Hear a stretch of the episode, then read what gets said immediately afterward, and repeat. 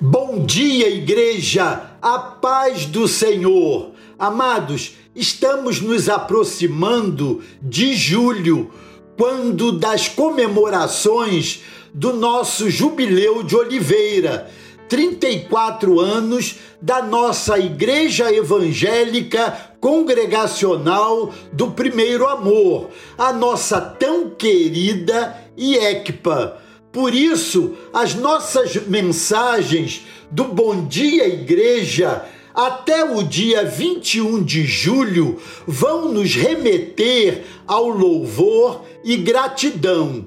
Como vimos em nossas últimas mensagens, estamos crescendo em nossa estatura na vida de oração nosso tempo de oração na presença de Deus está ganhando novas dimensões. Após termos conhecido e experimentado mais sobre essa vivência tão maravilhosa da presença de Deus em oração, vamos nos dedicar agora ao louvor e adoração nos Salmos, em Cristo, no Antigo Testamento e no Novo Testamento.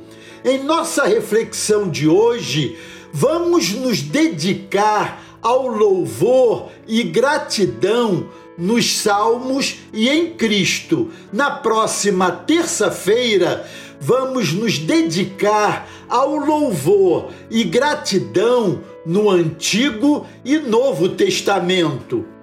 No Salmo 105, o salmista louva a Deus pelos seus feitos grandiosos do passado. Ele também demonstra a gratidão pelas misericórdias alcançadas, conclamando o povo a exaltar e glorificar a Deus por suas maravilhas nós também, como servos do Deus vivo, precisamos louvá-lo e professar palavras de gratidão pelo passado, pelo presente e principalmente pela promessa futura, que é a vida eterna em Cristo Jesus. Aleluia! Em Cristo, vemos esse exemplo lindo de Lucas 10, 21, quando Jesus exulta diante de Deus pelas revelações poderosas aos pequeninos. Alguém disse que o lado bom da vida está no olhar de quem vê ingratidão e críticas excessivas facilmente invadem nossa mente, trazendo peso desnecessário. Como sempre, Jesus, o Mestre por excelência, nos ensina a termos um coração agradecido e sempre pronto a exultar diante do Pai. Nesse texto de Lucas 10, 21, ele diz: Naquela mesma hora exultou Jesus no Espírito Santo e disse: Graças te dou, ó Pai, Senhor do céu e da terra, porque ocultaste estas coisas aos sábios e entendidos e as revelaste aos pequeninos. Sim, ó Pai, porque assim foi do teu agrado. Lucas 10, verso 21. Observe que os três membros da Trindade se alegram aqui. Jesus está se alegrando, mas é dito que ele está se alegrando no Espírito Santo. O significado disso é que o Espírito Santo está enchendo o coração de Jesus e o está movendo a se alegrar. Depois, no fim do versículo, é descrito o agrado de Deus Pai.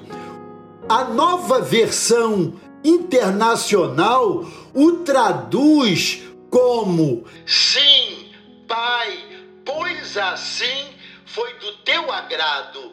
Amados, isso me emociona profundamente.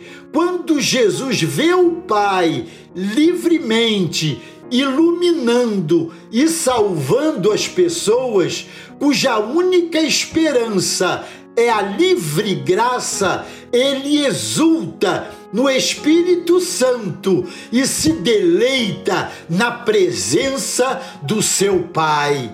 Com essa simples oração, Jesus nos ensina a nos dirigirmos ao Pai, o Senhor de tudo, com louvor e gratidão no coração. É assim que eu convido você a chegar diante do Senhor, pleno dessa atitude de louvor e gratidão. Como disse, estamos entrando em julho, mês comemorativo do nosso Jubileu de Oliveira. Este é apenas um entre tantos motivos pelos quais devemos estar na presença do nosso Senhor, cheios de muito louvor e gratidão Convido você a continuar ligado, porque vamos dar continuidade a essa reflexão